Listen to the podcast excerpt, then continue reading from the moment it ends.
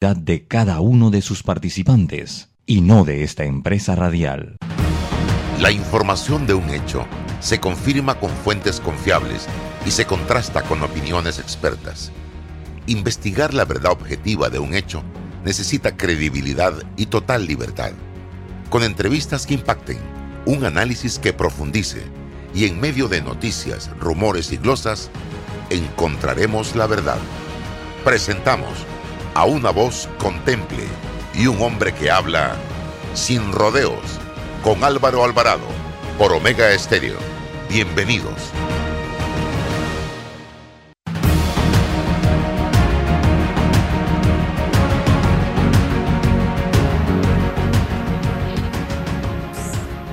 ¿Qué tal, estimados amigos? Tengan todos muy buenos días, bienvenidos a este su espacio de todos los días a las 9 de la mañana aquí a través de la poderosa señal de Omega Estéreo en todo el territorio nacional. Muy buenos días nuevamente y gracias, gracias por ser parte de esta audiencia y gracias también a los que nos sintonizan a través de nuestras redes sociales, Instagram, Facebook Live de Álvaro Alvarado y de Omega Estéreo y los que durante el día o días siguientes eh, se conectan al canal de YouTube para ver estas entrevistas que hacemos aquí en este eh, programa. Bien, nos acaban de dar una información, no la vamos a decir. ¿Te acuerdas, César? Buenos días, César.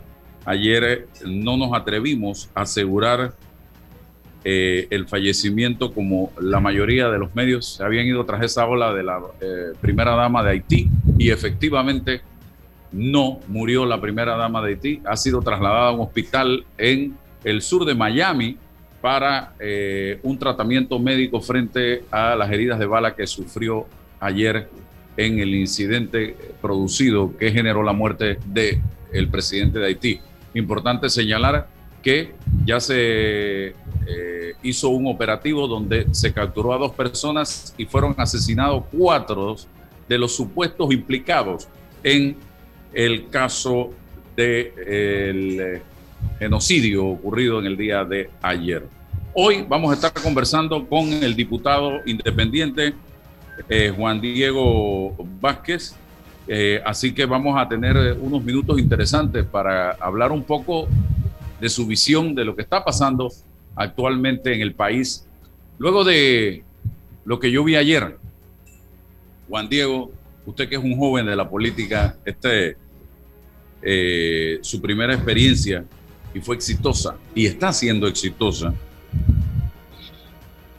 Yo me pregunto, luego de esas imágenes, de esas, esa reunión que se registró en el día de ayer entre personas que se habían dicho de traidores para abajo, y traidor es una palabra decente de todo lo que yo he visto.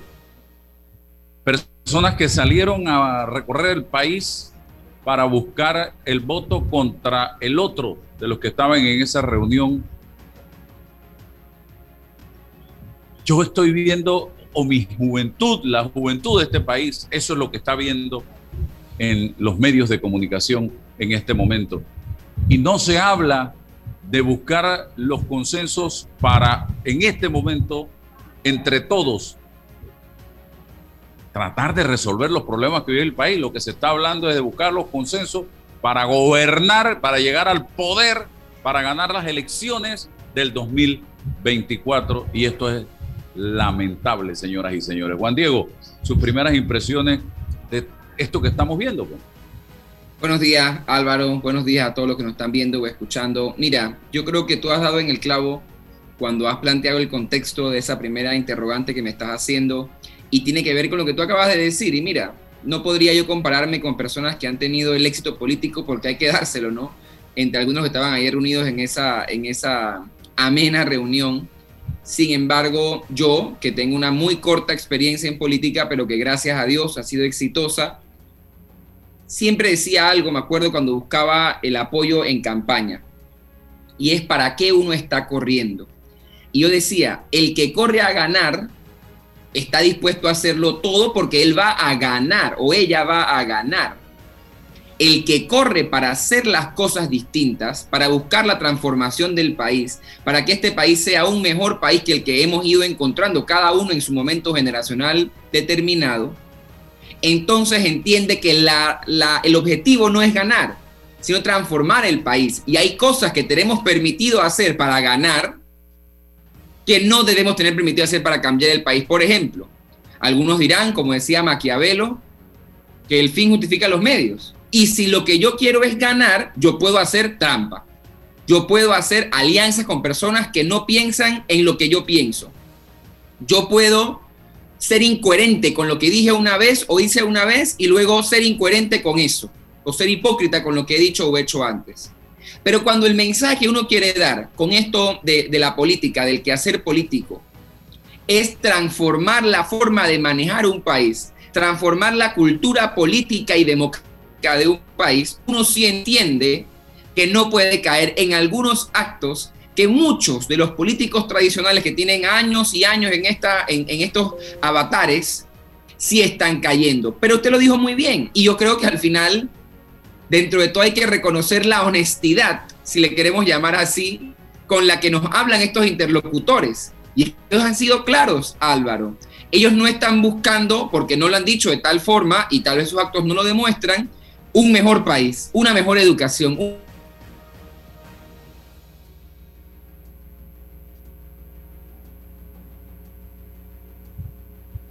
Problemas con el internet de Juan Diego en este momento.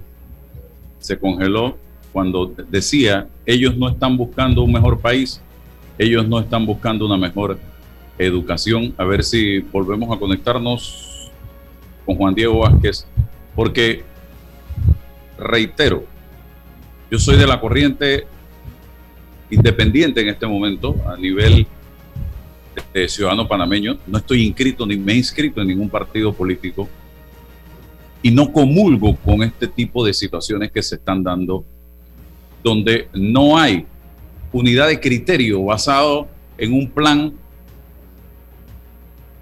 para rescatar el país. ¿Cuál es la visión que tiene Yanivel Ábrego políticamente ideológicamente para llevar al país al éxito.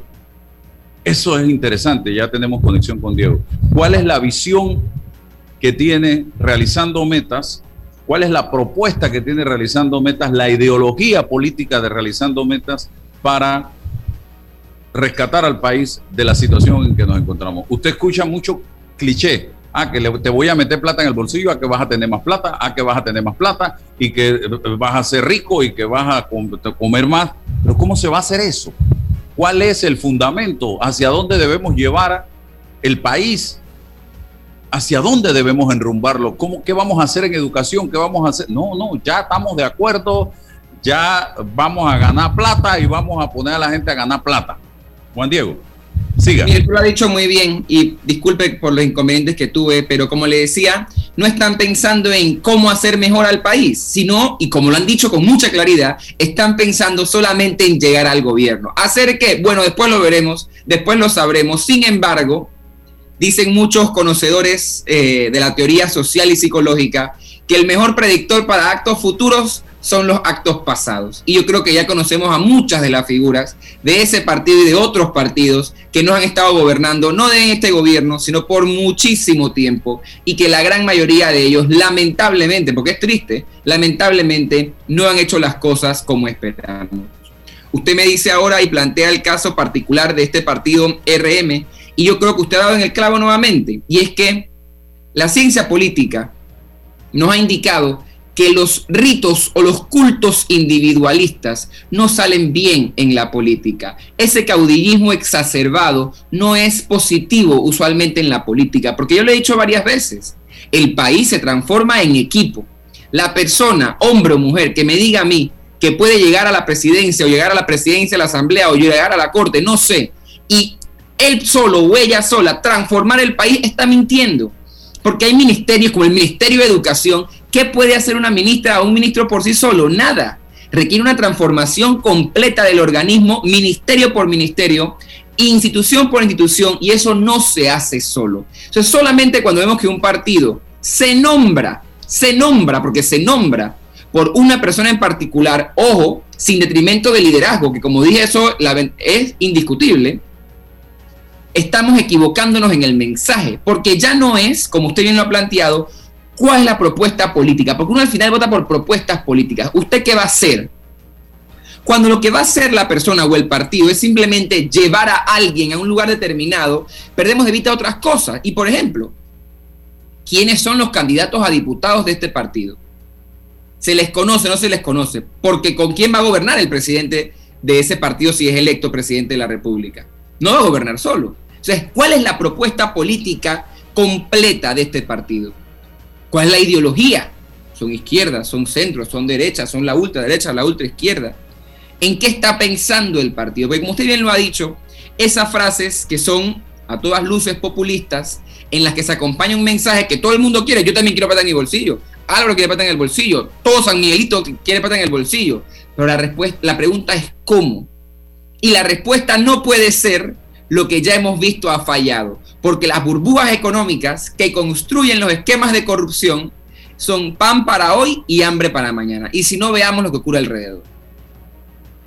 Buenos días, Álvaro. Buenos días, diputado Vázquez. Le pregunta César Ruilova. Yo, yo le escucho, diputado, pero, pero eh, estoy eh, pensando que estamos hablando de una población que vive en Finlandia, en Suecia, porque es esta población con esta cultura la que vota por estos diputados y vota por esta lógica política de estos discursos, de estas alianzas coyunturales. ¿Cómo, cómo hacemos para elevar el pendón cultural de nuestra población y, y, ponernos a prueba a todos? Lo primero es, y ustedes lo sabrán mejor que yo por, por los cuantos años que han vivido, que yo no he vivido, en 1930, en esa época, los 30, los 20 finales, los 40, en Europa, cuando se gestaba la Segunda Guerra Mundial o el contexto socioeconómico y político de la Segunda Guerra Mundial, la situación que vivía el mundo era muy parecida. Se venía de la llamada Gran Depresión y había un problema económico y social en gran parte de los países del mundo. Líderes populistas que luego se convirtieron en dictadores y hasta en asesinos genocidas como lo fue Hitler, Mussolini, Francisco Franco, entre otros, se aprovecharon del momento político y de la desesperación de las personas para hacerse del poder. Usted plantea un reto y que si me pregunta a mí, es el reto más grande que tenemos como país. La clase política y los que no se consideren parte de los políticos, todos tenemos el mismo reto. Y es alzar el nivel, yo, yo más que educativo, cultural, quiero decir democrático de las personas. Porque, ojo, estas personas con esos criterios populistas o demagogos para bien o para mal, en una democracia tienen derecho a esbozarlos, tienen derecho a expresarlos. Lo que debemos minimizar, pienso yo, por el bien del país, es que las personas hallen esos criterios como potables. Porque miren, si ustedes creen que en otros países más desarrollados, como yo no sé, Estados Unidos, España, países en Europa, no hay discursos como estos, nos equivocamos. En todos los países del mundo encontramos discursos vacíos. Lo que ocurre, como usted lo plantea, es que las poblaciones están un poco más formadas o experimentadas para saber que eso no termina bien.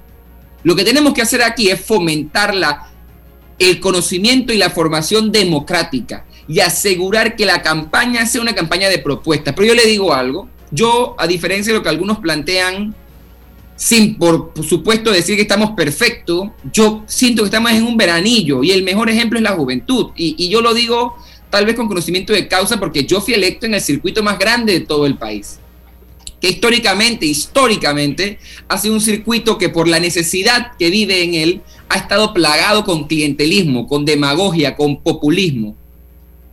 Ese circuito, pese a esa realidad social, pese a que los políticos de siempre llegan a repartirle un par de bolsas de comida o un par de espejos y luego irse y buscar los votos cada cuatro años y en eso estar, fue un circuito que supo escoger una oferta distinta. Yo soy, sería muy egocéntrico decir que yo soy mejor, pero puedo decir que soy distinto a mis colegas. Y San Miguelito escogió eso. Y así ha ocurrido en otros circuitos. Entonces yo sí creo que sobre todo de parte de la juventud, estamos en un veranillo en el que tenemos que saber enrumbarnos, y a lo que dijo Álvaro muy bien, y lo tomo, tenemos que tomarnos de la mano, poner muchas diferencias a un lado y entender, como lo vengo diciendo, mira, yo corrí en esta elección que acaba de pasar, pero yo lo dije desde antes de esa campaña, la elección en la que nos vamos a jugar los destinos del país, yo sin saber que venía una pandemia con los efectos que estamos viviendo, pero la elección en la que se van a jugar los destinos del país es la que viene en tres años. Y tenemos que ser muy cautos y muy inteligentes. Mira, yo le voy a dar un mensaje a quienes nos sintonizan y esto va a quedar allí grabado. No permitas que el político te embauque, te llene la cabeza con un billete de a 20, ni con una bolsa de comida, ni con una hoja de zinc, ni con un saco de cemento. Dile a ese político que lo que tú quieres es educación y trabajo para ganarte tú el sustento diario. Qué sabroso es levantarse temprano, ir a trabajar y echar para adelante y al mediano tiempo ver y mirar para atrás, mira todo lo que he logrado con esfuerzo y con sacrificio. Tú no necesitas que te regalen un centavo. Tú no necesitas un subsidio. Tú lo que necesitas es, oportunidad para poder echar hacia adelante tú y los tuyos. Porque ese subsidio es pasajero. Porque ese billete de A20 no te dura más que dos días, si acaso, o un día. Porque esa bolsa de comida se acaba. Entonces es un irrespeto lo que están haciendo contigo cuando tratan de a través de esas medidas populistas de ganarte, estimados amigos que me están sintonizando. Y no permitas que se hagan planes pensando en tu poca capacidad para elegir cada cinco años. Supera, levántate, pásale por delante a esa idea y haz los cambios necesarios. ¿Qué cree Juan Diego Vázquez sobre el tema de la constitución? ¿Cuál es el camino? Porque yo estoy, yo y respeto su posición, lo que usted vaya a decir, no tengo ningún problema por eso. Yo soy de la corriente de que hay que hacer reformas, pero que las reformas no resuelven nada, de que hay que crear una nueva constitución, pero que eso no resuelve, eso no es una varita mágica, son quizás eh, las herramientas que nos van a permitir, si ponemos de nuestra parte, empezar a diseñar el país que queremos. ¿Qué piensa Juan Diego Vázquez? Yo creo que lo has planteado muy bien, Álvaro. Estoy de acuerdo contigo en cuanto a que una reforma constitucional no solamente es necesaria, sino que es urgente. Sin embargo, no podemos pensar ni crear expectativa en que el día que la constitución amanezca nueva o diferente, ya el país automáticamente va a cambiar. No, pero es que hay algo muy rico y es a lo que Miguel Antonio Bernal y otros teóricos, por supuesto antes que él en otros países le han llamado, lo que es parte del proceso constituyente. Y es ese proceso en el que la ciudadanía se empapa de qué es una constitución, de para qué sirve una constitución y de cuáles y que la ciudadanía decida, determine cuáles son esos cambios o esos temas que cree que deben discutirse en una constitución y en un debate constituyente. Ese proceso es el que puede ayudarnos, porque no es lo único tampoco, pero puede ayudarnos a llegar a un momento en el que la ciudadanía se, digamos, se armonice con esas cosas que quiero pensar, quiero pensar, la mayoría queremos sacar de la constitución, que es la excesiva corrupción, que es lo que impide que los órganos del Estado trabajen como deberían en una república que es armónica pero separadamente y no uno debajo de otro o uno exigiendo a otro o extorsionando a otro.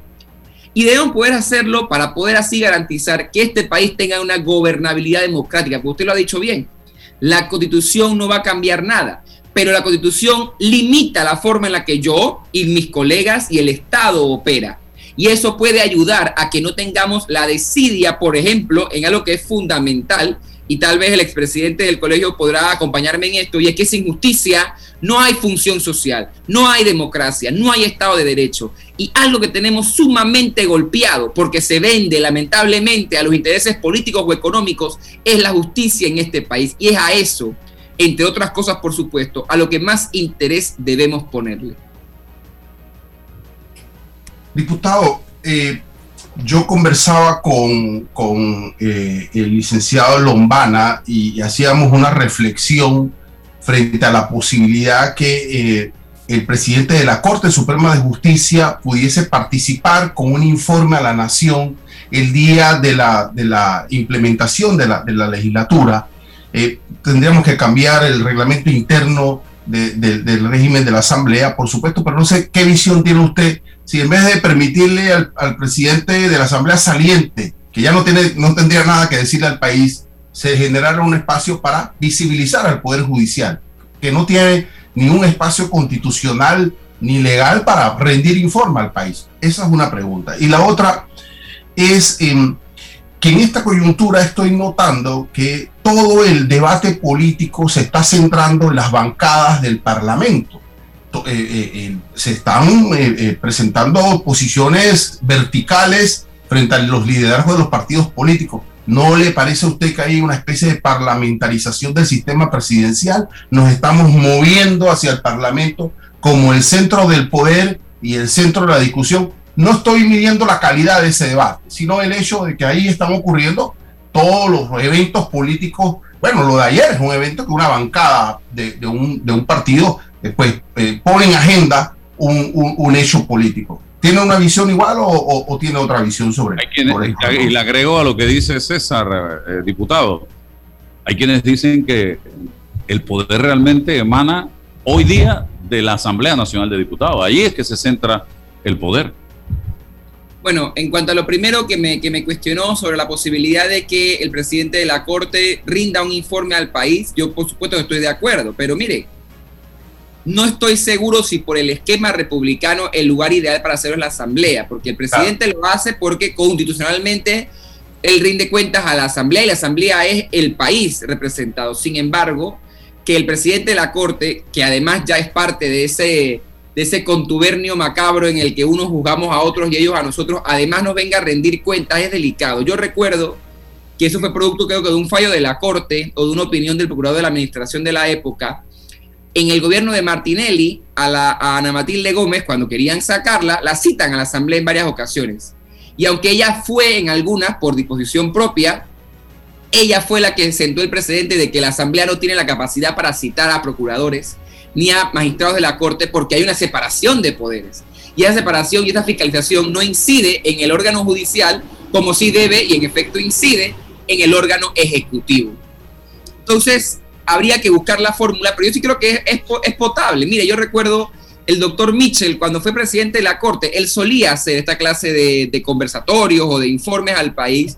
Lo que debería tal vez, más que incluirse en el reglamento de la Asamblea, es en la carrera judicial o en el Código Judicial, esa obligación a que haya algún sentido. Y bueno, está el Consejo Judicial y está el Pacto de Estado por la Justicia, tal vez esos son espacios más propicios para que el presidente de la Corte rinda cuentas de lo que está ocurriendo, pero sin duda creo que es importante, que al final es el fondo de su pregunta, que la Corte rinda cuenta sobre su gestión. Lo segundo, yo sin duda creo que el país, no sé si el país o simplemente los, cambios políticos, pero, y aquí entramos en un debate del que es, del deber ser y de lo que no está bien. Uno, por supuesto que yo coincido con todos ustedes que el poder político hoy en día está concentrado en la Asamblea. Y es que yo no sé muy bien cómo era algún, hace algunos 10 o 15 años, pero es que hoy los diputados de la República son, y tengo incluirme, somos aquellos que vamos a las comunidades a buscar los votos. Somos aquellos que tenemos contacto más directo con la comunidad. Entonces ocurre, que eso es lo que es parte del problema, que hay partidos como el Cambio Democrático que robustecieron a sus diputados como líderes locales y permitieron que figuras que no tenían un recorrido real fuesen abanderadas por este grupo de diputados para correr a la presidencia de un partido o del país. Y eso ha pasado en todos los partidos los que tienen los votos en los circuitos son usualmente los diputados de los circuitos o los contendores a esos diputados. Por ende, para que una persona pueda llegar a ser presidente de una estructura política, un partido político, debe contar con el respaldo de los diputados. Y ahí están los dos ejemplos mejores. Nito Cortizo contó en el momento que la bancada del PRD en su momento le dijo, usted va a ser el candidato a la presidencia, empezó a subir en las encuestas y empezó a subir en la aceptación de voto dentro del partido. En el momento en que los diputados de la Asamblea, encabezados en su momento, y bueno, todavía, por Yanivel Abego, presidente de la Asamblea, decide que la nómina la iban a formar con Rómulo Luz, Rómulo Luz camina patín, porque ellos son los que tienen ese poder político concentrado. ¿Cuál es el problema? Uno, ¿cómo se logra ese poder político? Y ahí, por supuesto, yo no estoy de acuerdo, porque la gran mayoría de mis colegas logra poder político, logra llegar a la asamblea con estos discursitos y estos estribillos populistas, clientelistas y demagogos, en los que yo por supuesto no creo y creo que hacen daño a la democracia. Pero saliendo de ese hecho, que por supuesto hay que resolverlo y atenderlo, el doctor Ruiz me pregunta algo muy interesante y es si estamos mutando, por lo menos en la práctica de un presidencialismo, un parlamentarismo. Pero es que yo creo que debemos analizar, entre otras cosas, eso. Y le digo por qué. Yo tuve la oportunidad de visitar el Parlamento de España como presidente del grupo de amistad entre los parlamentos de Panamá y España y fui al Parlamento español. Y como lo deben saber, el Parlamento español o, la democracia española es parlamentaria porque viene de una monarquía. ¿Sabe qué es lo lindo de eso? Y le digo que es la parte bonita. ¿Quién puede, ¿Quién puede pedirle que rinda cuentas a la ministra de Educación de este país? ¿Quién puede pedirle que rinda cuentas al ministro del MOP? Que tuvimos uno que vivía en, en otro país la mayor parte de su tiempo. ¿Quién puede pedirle que rinda cuentas a un ministro que no se ve en la calle porque no quiere o porque digamos está ocupado? Nadie. Pero si yo mañana, que fui puesto por el voto, asumo un cargo de esta naturaleza o simplemente soy parte del Parlamento, todo el tiempo soy fiscalizado. Es una democracia mucho más directa. Aquí tenemos a un señor, que es el presidente de la República, que ganó por una escasa mayoría, si es que se le puede llamar mayoría, y él decide nombrar yo ni sé cuántos directores y ministros habrá en total, habrá más de 100 o, cerca de 100 personas que él nombra prácticamente de a dedo. Y él decide nombrar, dijo.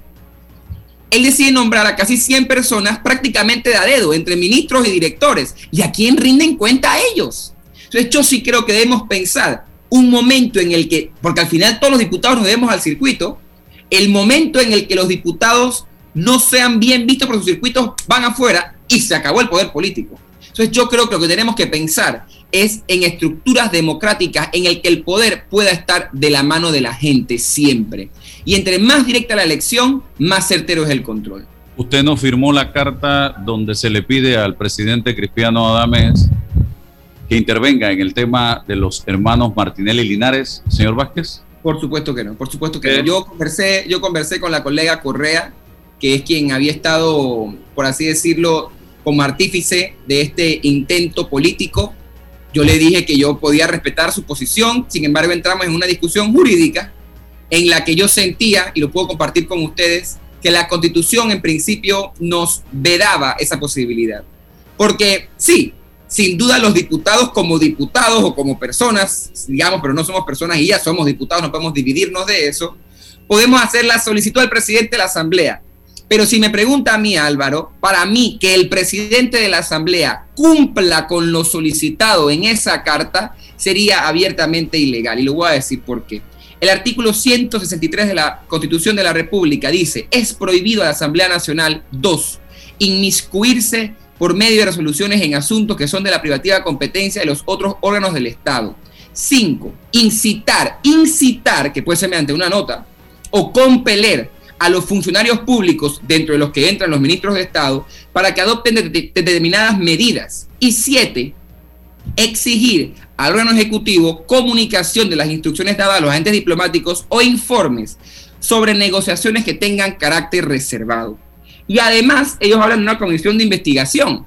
Pero el reglamento de la Asamblea, en su artículo 67, dice que las comisiones de investigación son para atender cualquier asunto de interés público y yo le explicaba a la colega Correa, con el debido respeto que le tengo, que uno, yo pienso que la Asamblea tiene vedado por constitución, y es mi opinión, no tengo la verdad absoluta, meterse en asuntos de relaciones exteriores. Y yo creo que es muy clara la ley y la constitución al respecto.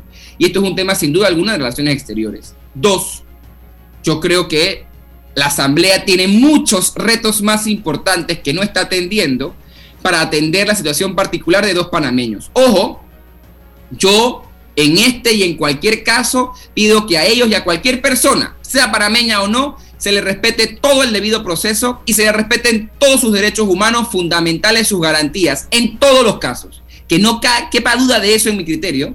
No que porque si alguien me cae bien o me cae mal, no, no, no, no, no. Ellos tienen derecho a que se respete sus derechos humanos como persona y como ciudadanos de Panamá en este caso.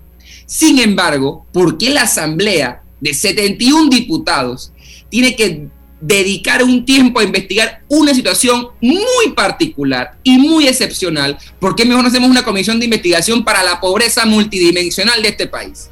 ¿Por qué no hacemos una comisión de investigación para ver el tema de Panama Ports? ¿Por qué no hacemos una comisión de investigación para ver el tema de la minería a cielo abierto? Eso es lo que a mí me preocupa en cuanto a la priorización de temas, porque además, repito, el reglamento habla de temas de interés público. Y yo quisiera saber, habría que hacer el estudio, si vamos a preguntarle parameño a parameño, ¿usted cree que esto la Asamblea tiene que dedicarle tiempo de los salarios que nos pagan? Porque si yo me meto en esa comisión, mi salario va para que yo haga eso. Yo quisiera saber si San Miguelito quiere que a mí me paguen un salario para ver el tema de dos personas, mientras hay gente muriendo de hambre cada cuatro días en Panamá. Entonces yo creo que tiene que ver con esa naturaleza el tema de que la Asamblea no debe inmiscuirse en un tema que hoy en día no solamente es netamente de carácter exterior, sino que además es netamente jurídico. Ellos están enfrentando un proceso legal, no solamente en Guatemala, sino de extradición con los Estados Unidos.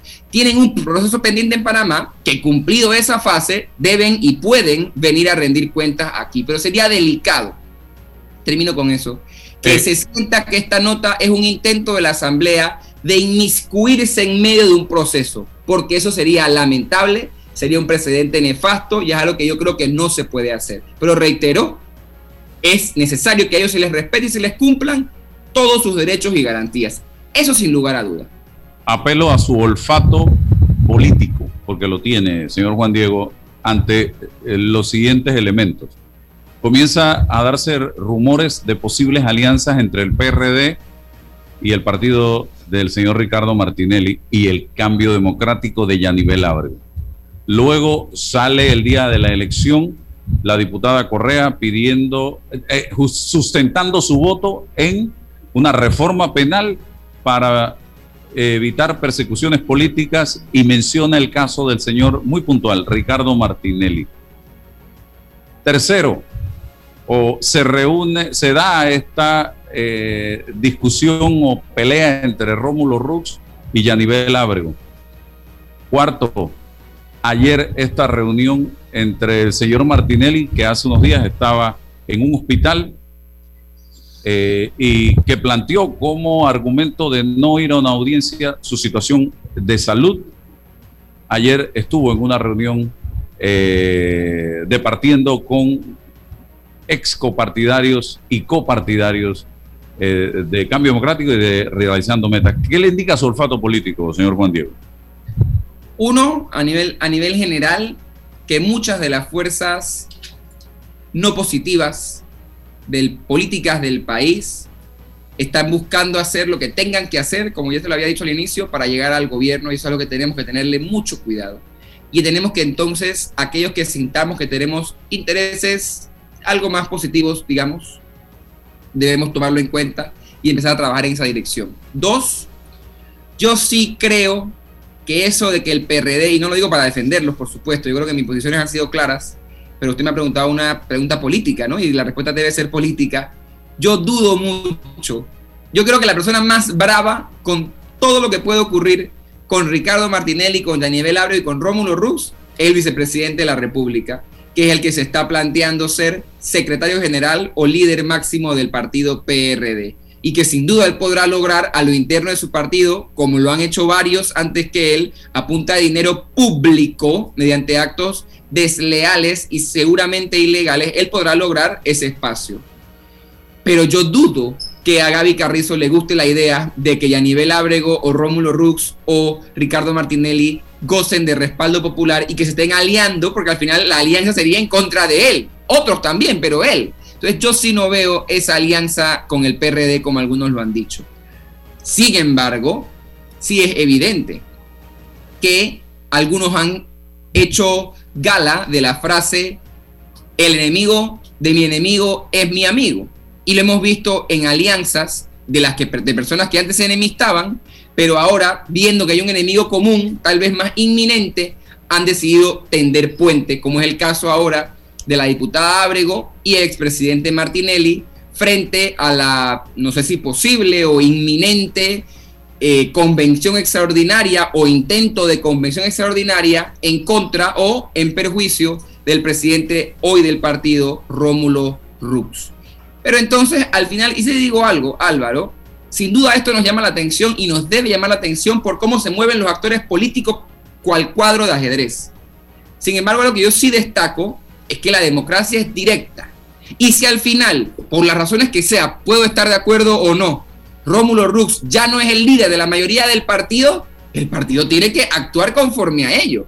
Porque como si mañana quisiéramos llamar un referéndum y decir que el presidente ya no nos sirve. Yo estoy seguro cuál fuese el resultado. Y eso no sería antidemocrático si se hace de la forma correcta. Entonces ahora yo creo que esto es un escrutinio que nos hace ver cómo funciona la democracia y cómo debe funcionar. Y si él ya no es el líder democrático, pues tiene que hacerse un lado. Lo delicado es, el hacerse un lado significa la entrada de qué intereses. Y es allí donde tenemos que analizarlo partido por partido, realidad por realidad, y cuál pueden ser los efectos para el país. Porque si digo algo que no me gusta, yo porque aún cuando tengo tres años en la asamblea, dos años, todavía no termino como de enamorarme de los vaivenes en la parte negativa de la politiquería, pero la elección está cada vez más cerca y no podemos permitir que sean solamente las fuerzas negativas las que se organicen, las que se pongan de acuerdo y las que operen, porque va a pasar lo que siempre ha pasado y es que van a salir victoriosas, de una forma o de otra. Gracias, Juan Diego, por compartir con nosotros esta mañana. Sé que tiene compromisos en la asamblea precisamente. Así que... Eh, no soy de los que llega puntual, así que te agradezco a ti que me dé la oportunidad de irme puntual para la asamblea. Buenos días para todos y gracias por la invitación, siempre a la orden. Muchas gracias, diputado. Vamos al cambio y regresamos con más. Bien. Bueno, me voy a comer con una estrella. Mm. Espérate, ¿y tu esposa sabe? Claro, ella sabe que la estrella del sabor es American Star. Y por eso en la casa comemos delicioso. American Star, el tasajo, jamón, chorizos y embutidos más suaves, económicos y con el sabor que le gusta a todos. ¡Oh! ¿Me invitas a conocer esa estrella? Busca la estrella roja y azul American Star, la estrella de tu cocina. ¿Aún no tienes banca en línea de Banco Nacional de Panamá? ¿Qué esperas? Afíliate en línea. Ahorra tiempo y realiza tus pagos. Podrás hacer recargas, transferencias, Consultas sin necesidad de salir de casa. De una manera segura, amigable y eficiente. Banco Nacional de Panamá. Grande como tú. Panama Ports se mantiene en su compromiso de apoyar al desarrollo económico del país. Hemos aportado en todos los sectores apoyando a las comunidades más vulnerables, dotando los hospitales, respaldando la vacunación masiva en el país y la de nuestros colaboradores, para brindar nuestra labor día y noche. Para los próximos 25 años, se proyecta que Panama Ports realizará pagos adicionales directos al Estado por movimiento de contenedores de 24 millones al año y pagos en concepto de dividendos de 7 millones mínimos al año. Nuestra labor continuará para que en los próximos 25 años Panamá siga avanzando por un mejor mañana para todos los panameños.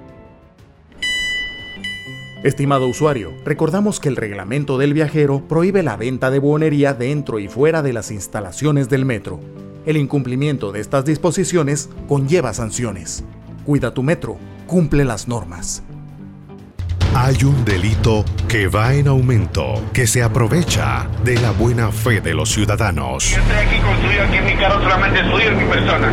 Entonces creo que usted me diga, ¿tiene el dinero completo o tiene usted un abono? Que realiza estafas por medio del comercio electrónico y que suplanta tu identidad. Ese es el ciberdelito, con un aumento del 225% en el primer trimestre, convirtiéndose en el delito con mayor incidencia en el último año. Estos grupos de crimen organizado generan 20 mil dólares diarios aproximadamente al cometer estos delitos. Si alguien te solicita dinero por redes sociales, antes de depositar, llama a esa persona y confirma la información. El ciberdelito es real.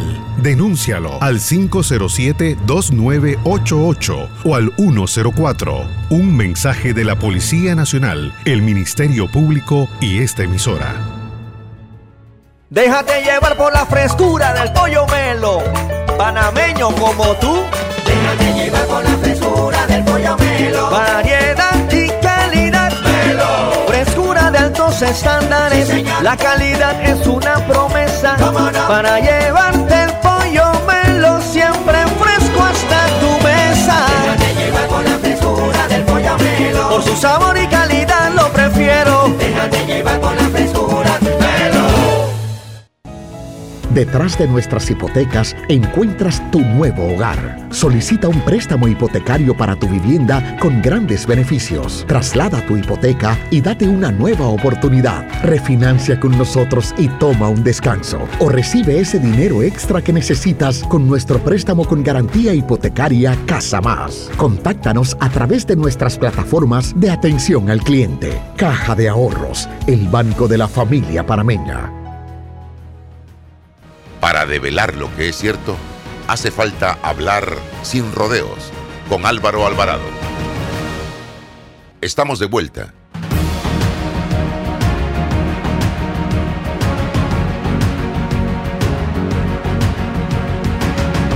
Ya estamos de vuelta en Omega Estéreo, emisora con cobertura nacional sin rodeos. Vamos a hablar en esta oportunidad con el gerente general de la Caja de Ahorros, Juan Melillo, a quien le damos la más cordial de las bienvenidas. Eh, flexibilización de pagos. Hablemos un poco de este tema de flexibilización que ya no es lo mismo que moratoria. Buenos días, señor Melillo. Buenos días, Álvaro. Muchas gracias por la invitación. Un placer estar aquí contigo y con tu audiencia. En efecto, desde el primero de julio entramos en esta nueva fase de flexibilización de pagos. Eh, como sabes, inicialmente, pues al principio de la pandemia se entró en una fase de moratoria. Caja de Ahorro fue incluso el primer banco en salir por delante y ofrecer medidas de alivio financiero a su clientela. Eh, esa, esa etapa vino seguida por la de modificación de créditos que terminó el 30 de junio y el 1 de julio entramos en la nueva etapa que es la de flexibilización. Para darte algunos datos, eh, durante la pandemia, Caja de Ahorros, cuyo verdadero interés, Álvaro, sabemos y en efecto pues, mencionaste el interés de, de la banca en general, es la tranquilidad y el bienestar de la familia panameña y de sus clientes. Entonces, este es el momento para estar más cerca que nunca de nuestros clientes. En su momento fueron 66 mil clientes que recibieron algún tipo de medida de alivio financiero y a la fecha de hoy entramos a esta nueva etapa con un número reducido, gracias a Dios, 23 eh, mil eh, eh, personas pues que todavía requieren entonces iniciar esa fase de conversación con su banco y lo que nosotros estamos aquí es para, para brindarles las medidas de alivio y de negociación que sean necesarias para que juntos podamos navegar a través de estos tiempos difíciles. Y lo que hemos hecho es hacerle la vida fácil a las personas. Número uno, facilitar todos nuestros canales para que ellos puedan ganar acceso a, nosotros y poder iniciar este proceso. Paso número uno, ir a nuestra página web en donde tenemos colgado el formulario de flexibilización de pagos. Eh, posterior a eso, se pueden acercar a nosotros ya sea a través de nuestro call center, a través de nuestra asistente virtual Andrea, a través de correo electrónico, que lo tenemos también en nuestra página web disponible, o a cualquiera de nuestras 55 sucursales para que iniciemos este proceso. Señor gerente, buenos días, le pregunta César Ruilova. Eh, hemos conversado también con el superintendente de la banca sobre el, el, tema de la comunicación, de la intensidad de la comunicación. A veces llama un call center, a veces una computadora, a veces algo grabado, y hay una sensibilidad, ¿no? Hay una presión. ¿Cómo hacemos para que la, la comunicación fluya, haya sensibilidad de parte del banco, ¿no? Y por supuesto que se espera de la gente esa sensibilidad. Pero me preocupa ese vínculo solo de la comunicación, de la transmisión del mensaje para que la gente sienta que va a llegar a un buen puerto, no al enemigo, pero hablo del mensaje.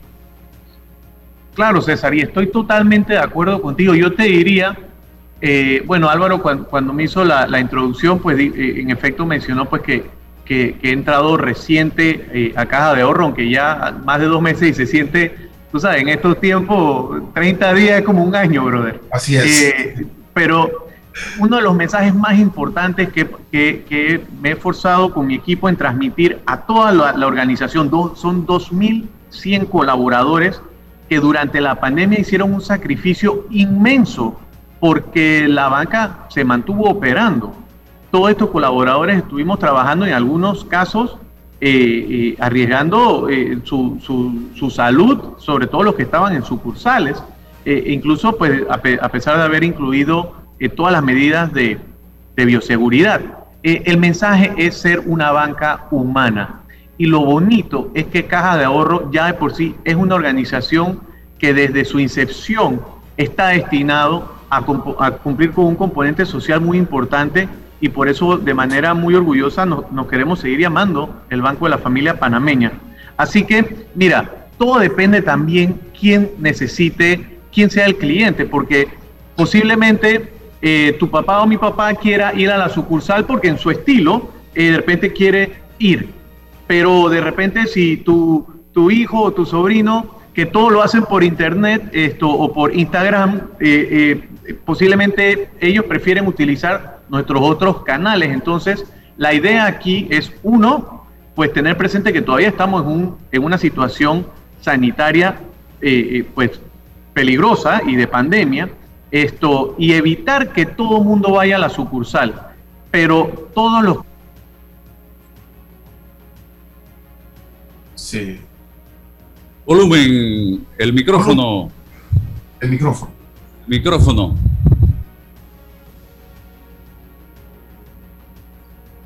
¿Me escuchas? Ahora sí.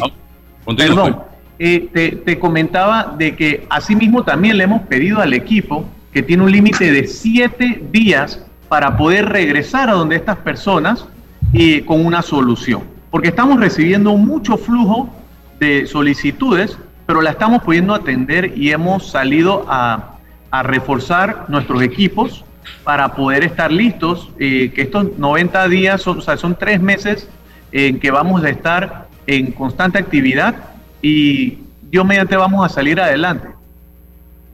Bien, yo voy a continuar conversando con usted, señor Melillo, pero debo dar a conocer una lamentable noticia. Este país pierde a un gran hombre, don Eduardo Morgan, del buffet Morgan o de la firma Morgan y Morgan, que este caballero lo conocí personalmente y tuve la oportunidad de conversar con él en varias ocasiones y era un libro abierto. Y conocía la historia de este país y conoció muy de cerca también al general Omar Torrijos Herrera y contaba estas anécdotas del general Torrijos. Él fue eh, ministro en 1968, estuve leyendo por aquí de gobierno, eh, fue enviado personal del presidente ante el gobierno de Japón desde 1979 hasta 1982 y también fue embajador de la República de Panamá en Washington, que fue el último cargo que desempeñó en Estados Unidos desde 1996 hasta 1998. Un gran hombre eh, que quiso mucho este país, hoy se nos adelanta en el camino y bueno, nuestro más sentido pésame a toda su familia y a todo ese equipo de trabajo del Buffet Morgan y Morgan que ha estado con él todo este tiempo. Así que... Permíteme, eh, sumarme a, esas condolencias, don Álvaro. También tuve la, dicha de haber conocido a don Eduardo, conversar con Eduardo sobre los temas del gremialismo. Adicional, le preocupaba mucho el, asunto del gremialismo, del fortalecimiento de la abogacía en Panamá, eh, la firma y don Eduardo estaban muy, muy pendientes de lo que ocurría en, en materia gremial. Adicional, sus obras que dejan la memoria eh, de, su de sus experiencias en la embajada existen, eh, así que sí, un hombre valioso para la patria y hay que emular su ejemplo de ese patriotismo, de ese nacionalismo, por supuesto, para, para las próximas generaciones. Bien, Seguimos adelante con eh, el señor eh, Melillo, hablando un poco de esta flexibilización de la que estamos hablando en este momento, señor Melillo. Me gustaría saber eh, qué deben hacer específicamente, concretamente, los clientes y qué productos están contemplados en el proyecto de flexibilización mucho gusto. Eh, me uno también a, las condolencias a la familia eh, un tremendo, tremendo y envidiable legado que deja el licenciado Morgan y un señor muy agradable. El que tuvo la oportunidad de conocerlo, sin duda alguna eh, estaría, estaría de acuerdo. Eh, regresando a la materia, Álvaro, y, gracias por hacer el comentario, por, el paréntesis para, mencionar este hecho tan relevante.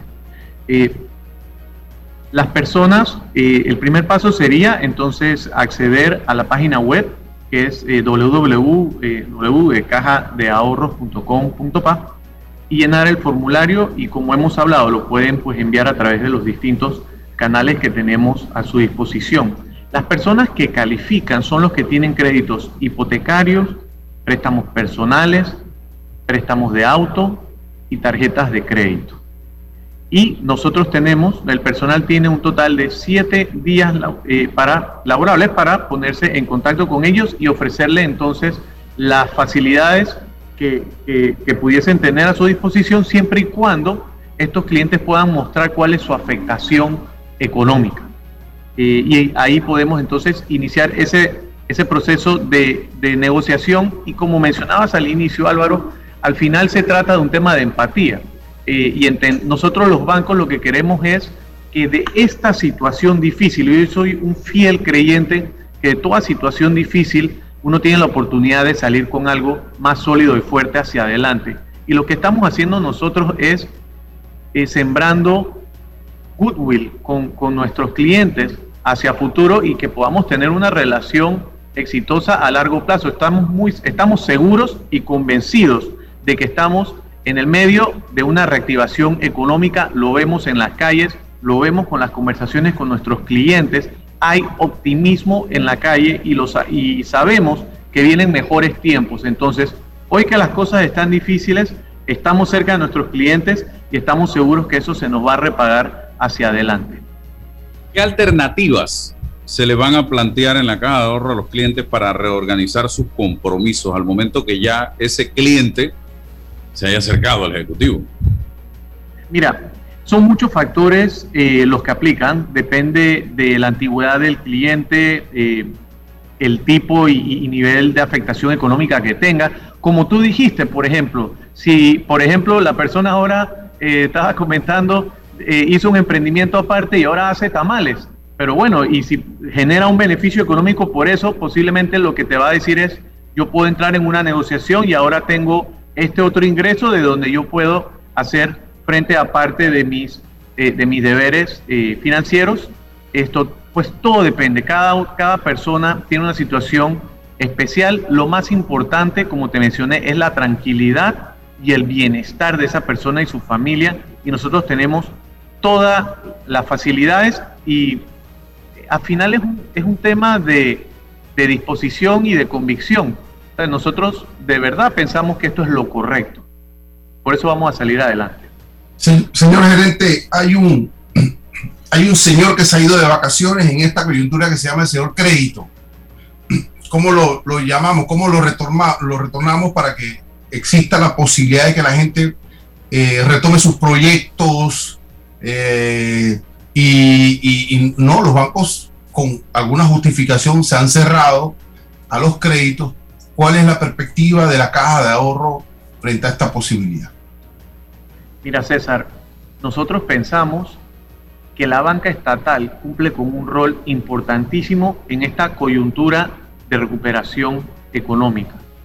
Nosotros pensamos que tenemos que ir por delante, reconociendo que hay un bajo apetito de riesgo en la industria y es entendible. Es decir, en estos momentos eh, hasta que no haya hechos relevantes, es difícil poder, digamos, tirarse, tirarse al agua y, hacer nuevas operaciones. Nosotros acá lo estamos viendo de una manera completamente distinta. Nosotros sentimos que si nosotros salimos por delante eh, eh, en, nuevas operaciones eh, financieras y facilidades de crédito para nuestros clientes y nuevos clientes, el resto de la, del sistema va a acompañarnos, porque al final también la realidad es que el sistema hoy día está más líquido que al inicio de la pandemia porque han logrado atender, fortalecerse y prepararse para una situación difícil, pero Dios mediante, esa, eh, a medida que eso se va atendiendo y recuperando, esa liquidez se vuelve un peso, esa liquidez hay que ponerla a trabajar. Entonces, lo que nosotros hemos hecho, eh, y la verdad que esto es 100% eh, eh, crédito del equipo que ha estado trabajando aquí desde el inicio de la pandemia y su liderazgo, es crear productos de reactivación económica en un nicho que, por ejemplo, Caja de Ahorro, que es principalmente un banco de consumo, hipotecas, préstamos personales, autos y tarjetas, hoy día incursiona en la banca comercial y corporativa y la manera de analizar un crédito comercial es que tú te tienes que cambiar el chip en este momento. Tú tienes que ver esa empresa cómo le iba antes de pandemia. Olvídate de lo que pasa en pandemia y qué viene hacia adelante, cuáles son las proyecciones de negocio hacia adelante. Entonces, si hay un suficiente, un caso sólido de, de actividad productiva antes de la pandemia, nosotros tenemos que poder creer y pensar que ese cliente en una situación que se va regularizando va a volver a estos beneficios, pero debe contar con los fondos necesarios para poder atender sus cuentas pendientes, poder recontratar. Nosotros cada vez que hacemos un préstamo comercial preguntamos cuántas personas trabajan contigo, cuántas personas vas a recontratar o cuántas vas a contratar nuevos. Eso es importantísimo del análisis que hacemos acá. Y tenemos otra cosa, César, espero no abusar de tu tiempo, pero para nada, para nada. Eh, hemos puesto eh, en, ejecución un proyecto que era importantísimo y un pilar del plan económico del presidente Cortizo entrando en su gobierno, que es apoyar el emprendimiento. Entonces, junto con Banco Nacional y AMPIME, hemos logrado sacar adelante el producto de banca de oportunidades, que es el único producto crediticio que apoya el emprendimiento. Es el único préstamo, César, que tú puedes llegar al banco y decirles, no, mi negocio cumple, no tiene dos años de trayectoria, mi negocio inició ayer, me he capacitado en AMPIME, cuento con esta certificación y este es mi plan de negocio. El gobierno ha puesto una serie de garantías que permite que Banco Nacional y Caja de Ahorros podamos apoyar con préstamos pequeños, pero préstamos que son clave para que estas personas entren en un emprendimiento que hayan reconocido y puedan al final ser incluidos, formalizarse en el sistema económico nacional. Y eso es importantísimo porque conlleva muchísimos beneficios eh, socioeconómicos a largo plazo, incluyendo cotizar para el seguro social. Ok, ya para ir terminando, tengo dos temitas rapidito el comportamiento de la cartera hipotecaria, cómo ha sido. Yo siempre he venido sustentando desde, desde un principio que los bancos no les interesa quitarte tu casa. Si el banco te quita tu casa, y he visto varios ejemplos por situaciones legales, esa casa se queda allí muchas veces y el banco no tiene cabeza para estar dándole mantenimiento y lo que hace es deteriorarse y se devalúa. Igual con los carros He visto bancos que han quitado cantidad de carros y se deterioran. Así que el banco no tiene ningún interés en quitarte un carro o quitarte una casa. Por eso es que tiene que ir. Y lo segundo ya, el tema del comportamiento del panameño en pandemia. ¿Ha ahorrado algo o ha sacado mucho? Ok, te comento. En, en efecto, pues de esas 66 mil familias que en su momento recibieron alguna clase de alivio financiero, hoy quedan 23 mil. Yo te, puedo resumir que aproximadamente el 54% de esos es en hipotecas, pero el panameño, lo último que deja de pagar Álvaro es su casa. Y nosotros estamos, nosotros somos un banco eh, líder, somos de los tres primeros bancos en, el, en hipotecas en la plaza, pero somos el número uno en interés preferencial y en vivienda social. Y ese es el mejor negocio que hay, porque la familia eh, humilde que tiene acceso a su primer hogar le va a agregar una terraza, le va a hacer la cerca, le va a hacer una habitación adicional y ese, esa propiedad sigue ganando valor. Eh, así que en efecto nosotros lo que queremos es lograr entrar en una negociación y las personas, eh, como se trata de su vivienda, están muy dispuestas a, a buscar la manera de proteger su patrimonio familiar. No, nosotros tenemos en este momento Una cartera, por total son 2.190 millones, el total de nuestra cartera. Así que eh, nosotros hemos fortalecido mucho nuestros niveles de liquidez y nuestras razones financieras y fortalecido también nuestras corresponsalías y acceso a líneas de capital de trabajo. Por eso estamos muy preparados para poder continuar negociando y, como te dije, el interés es la tranquilidad de, de nuestros clientes. Sobre el tema del ahorro, pues es bien, es bien interesante porque, bueno, ya de por sí nosotros como el Banco de la Familia Panameña, nosotros hemos tenido como misión desde nuestro origen promover el ahorro.